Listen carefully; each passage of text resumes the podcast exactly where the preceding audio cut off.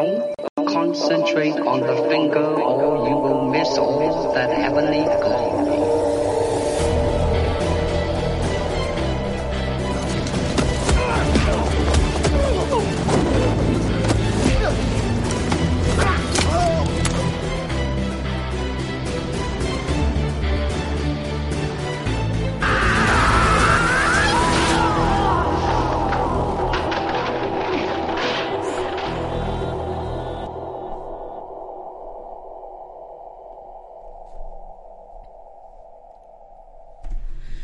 Buenos días, buenas tardes o buenas noches, dependiendo de dónde nos estés viendo o oyendo. Soy Nacho Serapio, fundador de Dragon.es y te doy la bienvenida a una nueva edición de Dragon Magazine, tu programa de artes marciales y deportes de combate. Hoy es lunes 2 de noviembre de 2020 y son las 20 y 36 exactamente según el horario español. Y bueno, festivo en España en un montón de, comunidades, en otras no. Y antes de comenzar, antes de empezar con el programa, voy a leer la frase con la que comienzo el programa, que me he dado cuenta que cuando la he leído hoy eh, estaba el micrófono muteado. Así que os la vuelvo a leer porque además es una frase muy bonita. Los artistas marciales nos preparamos durante toda la vida no solo para fortalecer el cuerpo y combatir, sino también para fortalecer el espíritu a través del sacrificio. El sacrificio es el alimento del espíritu y el que desarrolla los valores humanos. Gran maestro Félix Serrano, que en paz descanse. Bien, y una vez eh, leída esta frase del gran maestro Félix Serrano, Toca la dedicatoria, como siempre. ¿A quién le dedicamos nuestro programa de hoy? Pues hoy nuestro programa se lo voy a dedicar a Jesús Vicente Lucas, de Valdepeñas, Ciudad Real, nuestro séptimo y último suscriptor del mes de octubre, que se apuntó por los pelos el día 31. Jesús, ya puedes disfrutar de todos los contenidos de la comunidad Dragon. Ya sabes que todos esos contenidos eh, son pues una especie de, Netflix y Amazon de las artes marciales que tienes un montonazo de cursos eh, que puedes practicar y si nos vuelven a confinar eh, que ahora hablaremos de ello pues vas a tener aquí un montón de entrenamientos para darle caña. Tienes también la revista tienes libros tienes la tienda online tienes nuestra comunidad privada en fin un montonazo de cosas que seguro que no te vas a querer perder y ya sabéis, como siempre, que no hay compromiso de permanencia, que os podéis apuntar y borrar por probar, por, por decir, pues voy a apoyar a Nacho este mes, o por decir, a ver qué, qué, me, qué me trae la revista de este mes, pues te apuntas y te mandamos la revista a casa, etcétera. Una cosa importante que no suelo decir ya nunca es que aquí, si le dais al play, eh, tenéis un vídeo descriptivo de todo lo que viene dentro de la comunidad Dragon, ¿vale? Es un vídeo que a veces pongo a pantalla completa por, por, el, por el programa, pero que, cada vez hago menos publicidad. Yo hago el podcast, lo único que cobro por hacer este podcast es que, que os cuente la publicidad, pero al final eh, ya acabo por no hacerla, porque me lío a daros contenido, que es lo divertido de esto, y nada, y así pasa. Bueno, ¿de qué vamos a hablar hoy? Hoy en el programa, como habéis visto, malas noticias sobre el taekwondo. Y es que el programa viene cargadito de noticias sobre el taekwondo que no son muy buenas, por cierto. Pero, como decía, no solo vamos a hablar de taekwondo, porque el mundo marcial se está moviendo lo que puede dentro de, de, esta situación que estamos viviendo. Y mi deber es contároslo. Por cierto, aquí atrás tenéis la camiseta de balas y katanas que podéis conseguir en balasycatanas.com. Es el proyecto de película que, tenemos el Sijan Marín y yo, que estamos sacando adelante, y que si todo va bien y no nos confinan, empezamos a rodar este mes. Ahí lo dejo. No quiero hacer mucho spoiler, pero, pero vamos a empezar ya mismo. Así que vamos a, vamos a ello. Venga, vamos, vamos eh, con la primera de las noticias. A ver qué me dice por aquí Vladimir Sokolotov. Do you believe at glad because I Bien, eh, este, el, el Vladimir este debe ser alguien que... Ah, es una señorita muy bella eh, que nos ha escrito en el chat que, que me dice que si, que si puedo caer enamorado de ella.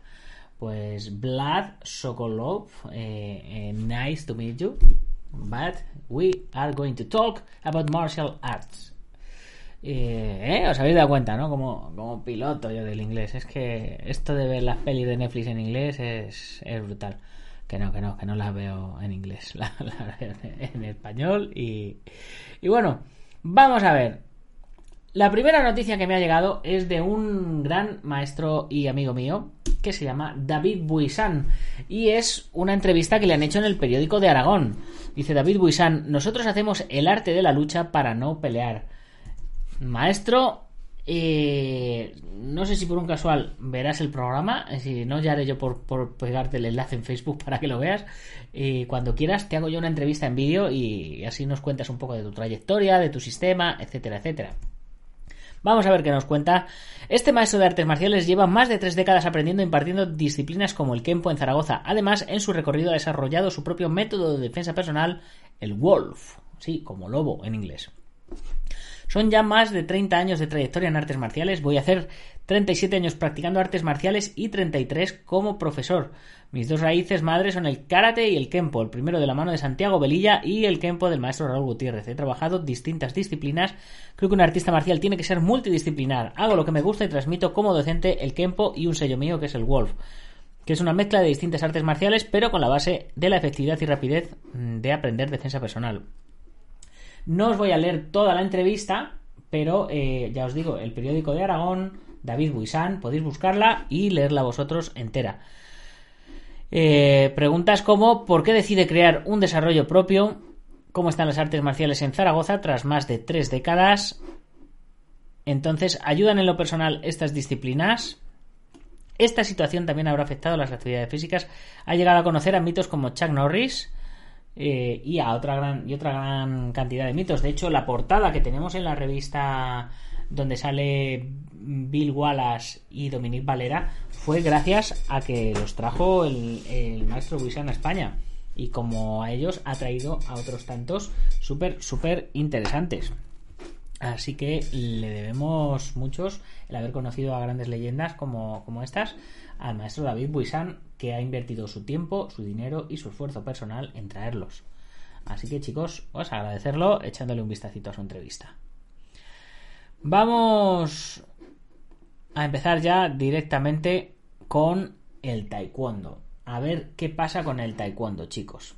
Que, siempre que traigo noticias de taekwondo, la mayoría son malas por, por porque se quedan con el dinero de los afiliados, por mafias, en fin. Esta noticia viene de elcorreo.com de Vizcaya y dice así: El presidente de la Federación Vizcaína de Taekwondo detenido por tráfico de drogas. La Guardia Civil le arrestó la semana pasada por ser el supuesto cabecilla de un grupo criminal que llevaba toneladas de marihuana a Francia. No nos, no nos dicen más, nos dicen que si, que si queremos saber más, eh, nos, nos, metamos aquí y miremos a ver. Eh, vamos a ver si, encuentro algún algún otro enlace que nos hable que nos hable de esto en, una noticia que no sea que no sea de pago. Venga ya que ya que estamos. A ver Bilbao 24 horas. Aquí lo tenemos. Con la misma foto y todo. Onda. Y no sale y no sale nada. Nos van a dejar, nos van a dejar con la intriga. ¿Será posible? ¿Será posible? No, no nos pueden hacer esto. No nos pueden hacer esto.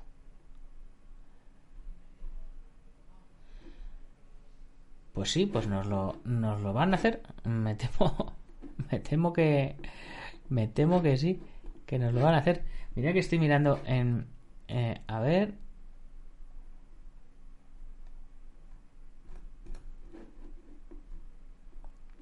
Noticias.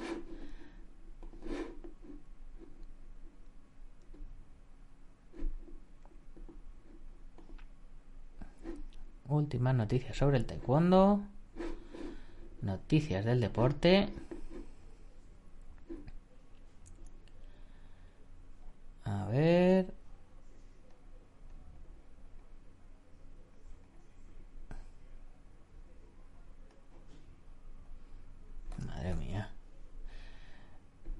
Sí, si os leyera, si os leyera, bueno, lo estoy viendo, ¿no? Falleció por coronavirus el reconocido maestro. Bueno, esto es una pena. Eh, condenan a un profesor de taekwondo por matar a tiros al pibe sonrisa. Esta es otra de las noticias que tenía, que tenía por aquí. Vamos a, vamos a, pasar, a pasar a ella. Condenan a un profesor de taekwondo por matar a tiros al pibe de la sonrisa. Flavio Conde fue sentenciado a la pena de 18 años por asesinar a Matías Rafael. El ataque ocurrió en una fer en marzo de 2018. El pibe de la sonrisa. Era una tarde de marzo. Matías Rafael estaba en un after en un bar de Rosario. La calma del lugar la alteró un profesor de taekwondo que ingresó alcoholizado y drogado. Lo echaron. Volvió a entrar con un pretexto y se desató la tragedia. Se enfrentó con la víctima, sacó su arma y le disparó hasta matarlo.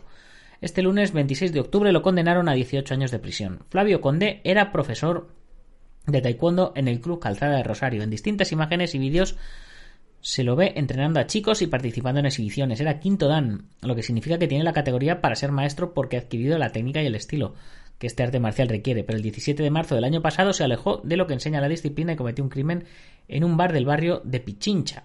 Ya sabéis, Banco Pichincha. Eran cerca de las 18 de aquel día cuando Conde ingresó en el bar de octubre, en el bar Octubre, que estaba ubicado sobre la calle eh, Valcarce y Brown en Rosario. Lo sacaron del lugar porque estaba ocasionando disturbios, pero más tarde regresó, pateó la puerta del local y dijo que quería entrar para retirar algunas cosas que había dejado allí. Pero fue solo un pretexto. Comenzó a discutir con una de las cinco personas que había dentro. Era Matías, un taxista de 27 años, amante del rock y de Rosario Central, y que sus amigos recuerdan por su sonrisa como distintivo de su personalidad. Discutieron. El profesor de taekwondo sacó un arma de su pantalón y disparó seis veces. Detallaron. Dos de las balas impactaron en el abdomen de Matías y pocas horas después murió en el centro de salud donde lo habían trasladado. Buf, Mati, mañana es el día, mañana voy a creer un poco más en la justicia. Nada nos va a devolver tu sonrisa y simpatía, pero quienes nos quitó tu presencia estará condenado a prisión, escribieron sus amigos en la página de Facebook en la que pedían justicia por él. Conde, en las primeras audiencias, dijo que todo lo que pasó era confuso y que no fue así. Pero no tengo bien claro, lo que sí sé es que no hice esa aberración, nunca tuve un arma ni nada por el estilo, sostuvo. La justicia no le creyó, evidentemente, si había testigos, pues no le pueden creer. Matías estaba siempre sonriente, era una persona que emanaba mucha alegría, tal. Bueno, se nos va, que se nos va la cabeza, señores. Se nos va la pinza y la, y la liamos pardísima. Y es que estas cosas son, son así. ¿Qué le vamos a hacer? Vamos a ver si, si consigo encontrar la, la noticia del, de, la, de lo de las drogas, pero vamos, que, que ya lo habéis, que ya lo habéis oído. Y mientras, y mientras busco esa noticia, me, me siguen apareciendo noticias de posibles, de posibles confinamientos. Así que agarrémonos los machos que me temo que, que nos confinan, chicos, que nos confinan otra vez. En fin. Bueno, pues la noticia del presidente de la Federación Vizcana de Taekwondo mmm, se queda aquí porque no he conseguido eh, encontrar un enlace que nos, que nos cuente un poquito más. Pero si alguien sabe algo más, pues que nos lo cuente y yo encantado de pues eso, de iros, de iros informando más. Vamos a esta otra noticia de la capital. Valcarce y Brown, 18 años de cárcel para el profesor de taekwondo que mató al taxista. Esta es la misma noticia que tenía. Mira, pues ya nos hemos quitado una. Y, bueno, pues, pues mira, eh, al final, al final había menos, había menos noticias eh, de lo que, de lo que pensaba. Lo único eso, que esta, del, esta noticia del, del presidente de la Federación Vizcaína traficando con drogas a, agüita. Bueno, pues vamos a quitarnos del taekwondo y vamos a pasar al karate. He visto esta noticia también que me ha parecido interesante. Cobra Kai o Miyagi-Do aprende defensa personal con estas apps de karate. Las artes marciales son un tipo de lucha tradicional de Japón. Bien, empezamos bien el artículo. Es una de las disciplinas de defensa personal más populares y practicadas alrededor del mundo. Normalmente se practica en escuelas de entrenamiento, pero para hacerlo en casa o en cualquier lugar vamos a probar estas apps de karate. Vale, vamos a obviar que no son un tipo de lucha tradicional de Japón, sino que son un tipo de disciplinas de defensa personal y, y combate. Karate Training. El karate, más allá de ser una efectiva arte marcial, es una excelente herramienta para aprender defensa personal. Con esta app Karate Training podrás crear rutinas semanales para formarte con las mejores tácticas karatecas por medio de tutoriales. Puedes descargarla de manera gratuita y de hecho puedes acceder al servicio premium de manera gratis por una semana. Karate Training. Entrenamiento de karate, que básicamente es lo mismo pero en español. Una app adaptada a cualquier tipo de nivel dentro de este arte marcial, ya sea de iniciación o avanzado. Cuenta con vídeos de alta calidad con todo tipo de lecciones sobre el karate clasificados por partes como patadas, bloqueos u otras técnicas a llevar a cabo. Es como una escuela virtual con la ventaja de hacerlo desde casa. Siguiente, Karate WKF. Con un funcionamiento similar, muestra lecciones ilustrativas sobre diferentes técnicas dentro del karate. Eso sí, todas estas técnicas están divididas entre las distintas secciones de patadas, saltos y bloqueos que comprende esta disciplina de lucha. Por ello, cuenta con una galería con todas las posturas y posiciones. Esta viene de la Federación Mundial de Karate. Karate Do. Una herramienta muy enfocada a los estudiantes o usuarios que están en pleno aprendizaje. Es una app que sirve como apoyo para aumentar y profundizar los conocimientos en la formación de esta disciplina. Como si fuera un maestro virtual, expone técnicas de golpes, patadas y bloqueos con imágenes reales de competición. Pues Suena, suena interesante. Sotokan Kata. En muchas ocasiones, y como ocurre en otros ámbitos, aprendes karate, lo practicas varias veces y luego dejas de practicarlo durante algún tiempo. Por este motivo, se presentan inseguridades y el usuario ya no sabe cómo seguir. Gracias a los numerosos y claros gráficos que muestra la app, las secuencias son fáciles de comprender incluso para los aficionados y los principiantes del karate. Aikido MA, Aikido Martial Art. En el Aikido aprendes a canalizar tu propia energía para, para, manejar las técnicas de la mejor manera. El principal objetivo es neutralizar al oponente, de modo que te ayuda a aprender defensa personal. Con ayuda de Aikido MA podrás comenzar a formarte desde los conceptos más básicos hasta los más avanzados. Krav Maga Fi. Cuando se trata de aprender defensa personal, el Krav Maga es el aliado para conseguirlo, una disciplina cuyo único propósito es sobrevivir ante cualquier adversidad callejera. Así que en Krav Maga Free encontrarás videotutoriales que te enseñarán desde los primeros movimientos hasta las tácticas más complejas de este sistema de defensa. ¿Qué más tenemos? Ninjutsu, apps de karate. El ninjutsu engloba las técnicas utilizadas por los ninjas japoneses. 20 tácticas clásicas que contemplan entrenamientos para aprender defensa personal. En la aplicación Ninjutsu Free hallarás pocos videotutoriales pero muy efectivos. La cantidad reducida se debe a la complejidad de las técnicas de este arte marcial. BGG Roadmap ofrece lecciones sobre Jiu-Jitsu brasileño, una variante que deriva del Jiu-Jitsu japonés, un sistema de ataque muy eficaz. BGG Roadmap es una hoja de ruta que te llevará a aprender las mejores técnicas de este arte marcial dominando a tu oponente. Martial Arts Advanced Techniques es una app de karate que provee un manual de entrenamiento de defensa personal de los marines. Esto quiere decir que tendrás acceso a cientos de páginas de información de combate cercano entre dos o más oponentes. El manual incluye información fundamental de combate cuerpo a cuerpo, combate cercano, close combat, y otras tantas técnicas relacionadas con las artes marciales. Así que bueno, pues eh, muchas de estas no las conocía. De hecho, conozco otras pero eh, lo guay, lo interesante sería que si tú conoces algunas, me lo pongas abajo en la cajita de comentarios o lo comentes en el chat y podemos dedicarle un programa, o podemos varios programas, a ir investigando diferentes tipos de apps y, y ver si resultan útiles o no. Porque ya sabéis que yo soy ferviente seguidor de la formación online. Soy pro formación online, eh, siempre que luego la llevemos a la práctica en pues eso, dentro del, dentro del tatami. Y vamos a de los de, los casos de asesinato en taekwondo, de los casos de drogas en taekwondo, pasamos ahora al karate. Jimeno y Calón y Calongue con el caso karate aún en el recuerdo. El fiscal y el abogado de la defensa batallaron siete meses en el juicio de Torres Baena y ahora vuelven a defender posturas antológicas. No tengo ni, ni la menor idea de lo que están hablando. El fiscal Pedro Jimeno y el letrado Ángel Luis Calonge vivirán durante esta semana otra batalla jurídica, un cara a cara en un procedimiento mediático que se vuelve a repetir con estos actores protagonistas. Jimeno y Calonge batallaron durante siete meses en 2011 durante el juicio del caso Karate y en aquella ocasión el primero pedía 303 años de prisión para el principal acusado, Fernando Torres Baena, defendido por Calonge, que interesó como ahora la libre absolución de su patrocinado. Durante la primera sesión del juicio por la muerte de Lionel Carrillo, Pedro Jimeno comenzó su intervención de forma directa y sin ambages, manifestando al jurado que él era un funcionario público que se había ganado su puesto mediante una oposición y que no tenía ningún interés personal en que el chupa fuera condenado. Al contrario, aclaró que si ejerzo la acusación es simplemente porque tras las pruebas practicadas considero que es culpable de delito de asesinato y tenencia ilícita de armas.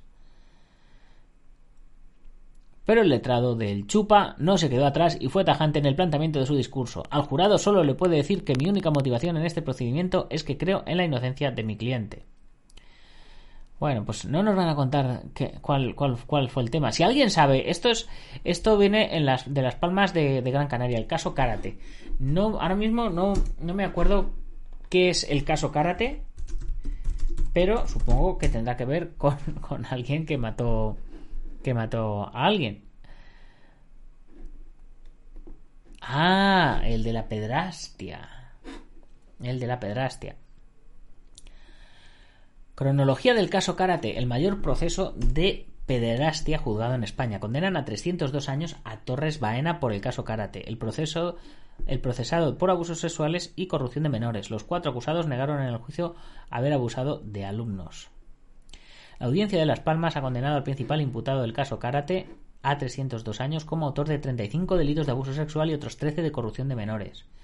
La sentencia leída en vista pública por el magistrado Salvador Alba condena también además a 148 años de prisión a María José González, esposa de Torres y monitora de la Academia de Artes Marciales, y a 126 años a Ivonne González, profesora de karate del mismo centro. Por su parte, el cuarto de los acusados, Juan Luis Benítez, han sido absueltos de todos los cargos. Esta es la cronología. Año 2010, 26 de enero, una adolescente confiesa a su profesor que ha sufrido abusos en un chalet de, Fernando Torres Baena. Es campeón nacional de karate, figura de este deporte y responsable de una academia de artes marciales en Gran Canaria. 29 de enero, el grupo de servicio de atención de la Brigada Provincial denuncia los hechos ante el juzgado. El 3 de febrero, la policía detiene a Fernando Torres, su pareja y los monitores acusados de abuso de menores captados en su gimnasio. 12 de marzo, el juez levanta el secreto de sumario después de tomar declaración a 55 testigos, 17 de ellos menores. Vaya, vaya movidón.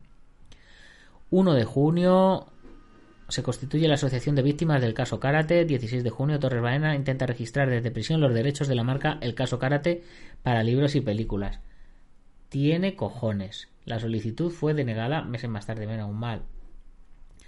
29 de julio, el juez instructor dicta auto de procesamiento para Torres Baena, tal, tal, tal. La, la, exmujer de Torres Baena queda fuera del caso al considerarse prescritos los hechos que le atribuyen. Bueno, bueno, bueno, bueno, bueno. Aquí viene una lista hasta, hasta 2014. En fin. En fin, señores. Qué puta locura. ¿Es que estamos locos en este mundo de las artes marciales o qué? ¿Estamos todos todo idos de la cabeza? En fin, sin embargo, en otros sitios se utilizan las artes marciales para prevenir la violencia. Boxeo y artes marciales para prevenir la violencia en las favelas del río, de Río. La guerra contra la violencia en Brasil se puede dar a punta de golpes y patadas, una premisa que cientos de niños y jóvenes de favelas de Río de Janeiro aplican con Abrazo Campeão, la iniciativa que busca alejarlos del narcotráfico y la delincuencia con boxeo y artes marciales. Más de 200 practicantes entre los 7 y los 29 años hacen parte del proyecto. Todos viven en el Complexo do Alemão, un deprimido conglomerado de favelas donde el mar es lejano y los tiroteos constantes. La sede está localizada en la entrada de la favela del Adiós, una de las 15 barriadas que componen el complejo. Una cancha de pública de fútbol brinda el espacio para las prácticas al aire libre y muros de más de 4 metros de altura resguardan sus alrededores de las balas en medio de la turbulenta cotidianidad de esa comunidad. Cerrado durante casi cinco meses por la pandemia, el proyecto colgó los guantes del box y vistió los de la solidaridad, convirtiéndose en uno de los ejes logísticos que ayudó a calmar el hambre durante el confinamiento social. Hace dos meses retomó las actividades con el doble de estudiantes. Primer asalto, lucha contra la violencia. Un saludo, Alberto, ¿cómo estás? También teníamos por ahí a, a Kyoku también. Primer asalto, lucha contra la violencia. La zona norte de Río, donde se levanta el complejo, es una de las más afectadas por los conflictos armados y la que registró el mayor número de tiroteos en 2019, una realidad con la que despiertan cada mañana sus habitantes y con la que despiden la noche antes de dormir. En cifras reales, unos 2.400 balseras se registraron en esa región el año pasado y de ese total 275 fueron en el complejo Do Alemao, casi una diaria. Los tiroteos son ocasionados por las disputas territoriales entre bandas criminales y por los enfrentamientos de estas con la policía, un eterno círculo vicioso que impone el peor de los confinamientos, pues además de obligar al cierre de escuelas, centros de salud y comercios, deja traumas y muertes por balas perdidas. Los más jóvenes no son ajenos a esa realidad y muchos de ellos caen en el abandono escolar, el embarazo precoz o el tráfico de drogas. Bueno, esto continúa, continúa bastante. Segundo asalto. Nace la idea. El proyecto nació en 2014 tras el asesinato de su hermano mayor. Jackson murió por un tiro en la cabeza disparado desde un carro a plena luz del día. Él y otros nueve familiares de Duarte perdieron la vida por armas de fuego. Abandonado por su padre y criado prácticamente por su hermano tras la ausencia de su madre, entregado al trabajo para sostenerlos, el ya retirado pugilista conoció eh, de joven el boxeo con la ONG Lucha por la Paz y brilló con este deporte. De adolescente caminaba 40 minutos para llegar al centro donde se entrenaba en Maré. El esfuerzo lo llevó a competir en Brasil y hasta llegó a luchar en Sudáfrica e Inglaterra en la categoría de, de medio medio, hasta 75 kilos, de welter, ¿no? Cuando me vi en ese contexto luchando, visitando otros países, conociendo Brasil entero y trabajando en lo que amaba, me pregunté por qué no existía ese tipo de proyectos en Complexo do Alemão, dijo. Conseguí tres pares de guantes viejos y dos sacos de boxeo rasgados y los colgué en la cancha de fútbol que queda aquí enfrente, agregó. Seis años después, el proyecto es una organización no gubernamental que ha crecido y ahora traspasa fronteras, expandiéndose a otro complejo de favelas vecino, el de La Peña. Tercer asalto, formación integral, cabo a la violencia. Bueno, la mejor recompensa que tiene Duarte como cabeza de Abrazo Campeao es ver a sus alumnos alejados de la violencia, triunfando en los estudios o sembrando semillas para otras jóvenes promesas. Giliar Lima, de 32 años, es un ejemplo de ello. Cuando su madre murió, Duarte lo invitó al centro donde entrenaba en Maré. Allí se formó, se profesionalizó, fracasó y resurgió y ahora es uno de los profesores del proyecto. Yo fui como ellos. Yo sentí lo que es llegar a un lugar y ser acogido, ser tratado bien y ser bien orientado por los profesores y por el equipo. Y hoy en día como entrenador trato de hacer lo mismo. El trabajo ha sido duro, el sueño no vive de sonrisas y el Estado no aporta un céntimo. La mayoría de los ingresos llegan del exterior de organizaciones que conocieron el proyecto por un documental, The Good Fight, premiado en varios festivales, entre los cuales son, está el de cine de Tribeca en Nueva York. Dirigido y producido con las uñas por Ben Olman, un inglés amigo de Duarte desde su época en Maré. El film fue el que le abrió las puertas al proyecto. Pues este tipo de proyectos a mí me encantan, están, están genial y están guays y, bueno, pues que surjan los máximos posibles, por supuesto. Como decimos siempre, hay que darle una patada a las drogas, a la corrupción, a la mala gente y todas esas cosas. Bueno, y antes de terminar el programita de hoy, eh, nos toca hablar del el señor Javib Nurmagomedov. Y es que las nuevas noticias dicen que Javib Nurmagomedov ya piensa en su futuro tras retirarse de las MMA. Javib Nurmagomedov sorprendió a propios extraños en UFC 254 después de derrotar a Justin Gage, tras anunciar su retirada de la competición y acabar con un récord de 29-0-0 en las MMA. La decisión de Javib llega después de un año 2020 muy complicado para el ruso, que apenas ha podido pelear a causa de las restricciones para volar decretadas en Rusia en el inicio de la pandemia y en especial tras la muerte de su padre y principal mentor el pasado mes de julio por culpa del coronavirus. Cuando me llamaron para pelear con Justin, acepté la pelea, pero prometí que sería la última pelea sin mi padre, confesó Javib entre lágrimas al término del combate.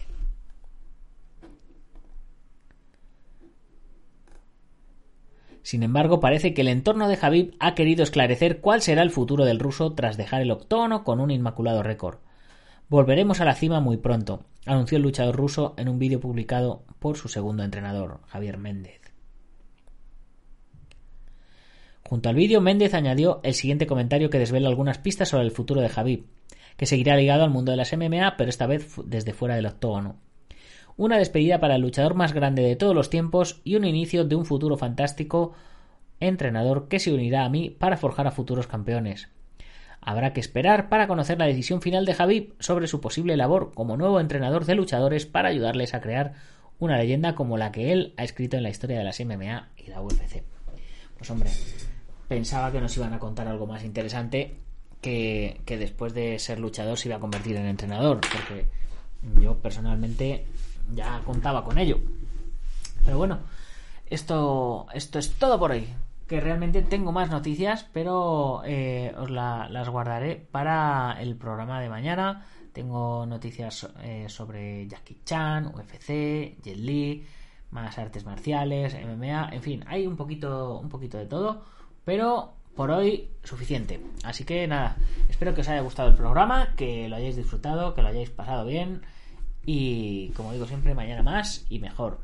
Como siempre, agradecer a IPM, a Gimnasio Buen Quidoyo, a Antonio Delicado de la Mitosa Internacional Coso Ryukenpo Asociación, a Joaquín Valera de Jamillo Jasquido, a David Armendari de Taz Academy, a Alberto Hidalgo que le tenemos por aquí por el chat y por supuesto a, a Ubentex, plataforma número uno de gestión integral de torneos, a todos ellos agradecerles el apoyo para que día a día podamos seguir sacando este programa y, ya, pues con esto me retiro. Hasta mañana, chicos. Hoy día festivo en algunos sitios de España, así que hacemos un programa un poquito más light, un poquito más cortito, pero no por ello de peor calidad. Mañana más y mejor. Nos vemos, guerreros. ¡Gámbaro!